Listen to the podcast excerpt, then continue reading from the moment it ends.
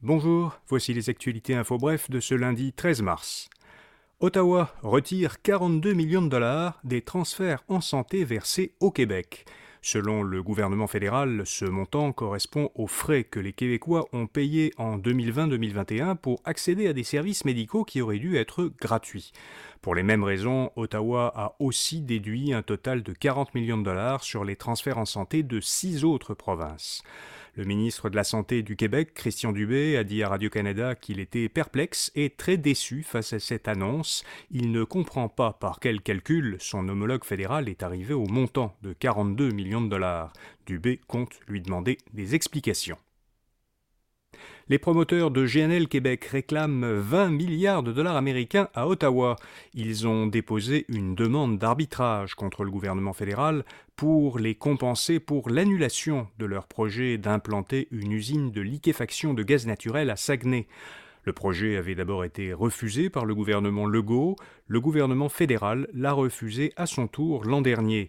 L'Agence d'évaluation d'impact du Canada soutenait que le projet aurait entraîné des effets environnementaux négatifs importants, notamment en matière d'émissions de gaz à effet de serre sur la faune marine et auprès des populations autochtones.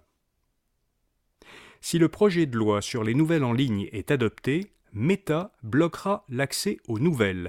C'est ce qu'a dit au Globe and Mail une porte-parole de Meta. Si le Parlement canadien adopte dans sa forme actuelle le projet de loi C-18, les Canadiens ne pourront plus voir ni partager des articles d'actualité sur Facebook et Instagram.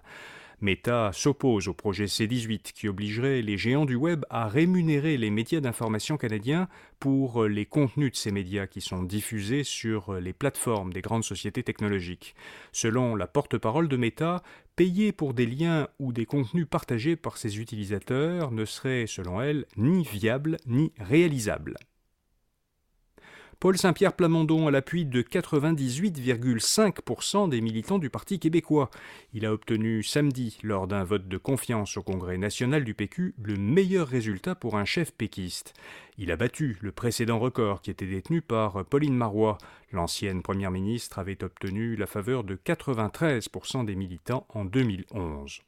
Selon un récent sondage léger pour le devoir, le Parti québécois récolterait 18% des intentions de vote. Il passerait donc devant Québec solidaire, qui obtiendrait 17%, et le Parti libéral du Québec, qui obtiendrait 14%.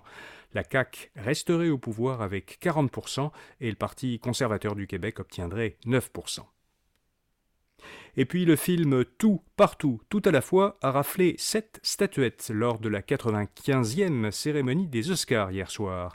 Meilleur film, meilleure réalisation, meilleur scénario original, meilleure actrice pour Michelle Yeoh, meilleure actrice dans un second rôle pour Jamie Lee Curtis, meilleur acteur dans un second rôle pour Ke Kuan et meilleur montage. L'acteur canado-américain Brendan Fraser a gagné de son côté l'Oscar du meilleur acteur pour son rôle dans La Baleine, la torontoise Sarah Polley celui du meilleur scénario adapté pour Ce qu'elles disent, le torontois Daniel Roher celui du meilleur film documentaire pour Navalny, et le québécois Adrien Moreau l'Oscar des maquillages et coiffures pour le film La Baleine. Voilà, vous savez l'essentiel. Pour les principales nouvelles économiques et financières, écoutez notre autre balade au quotidien, Info Bref Affaires.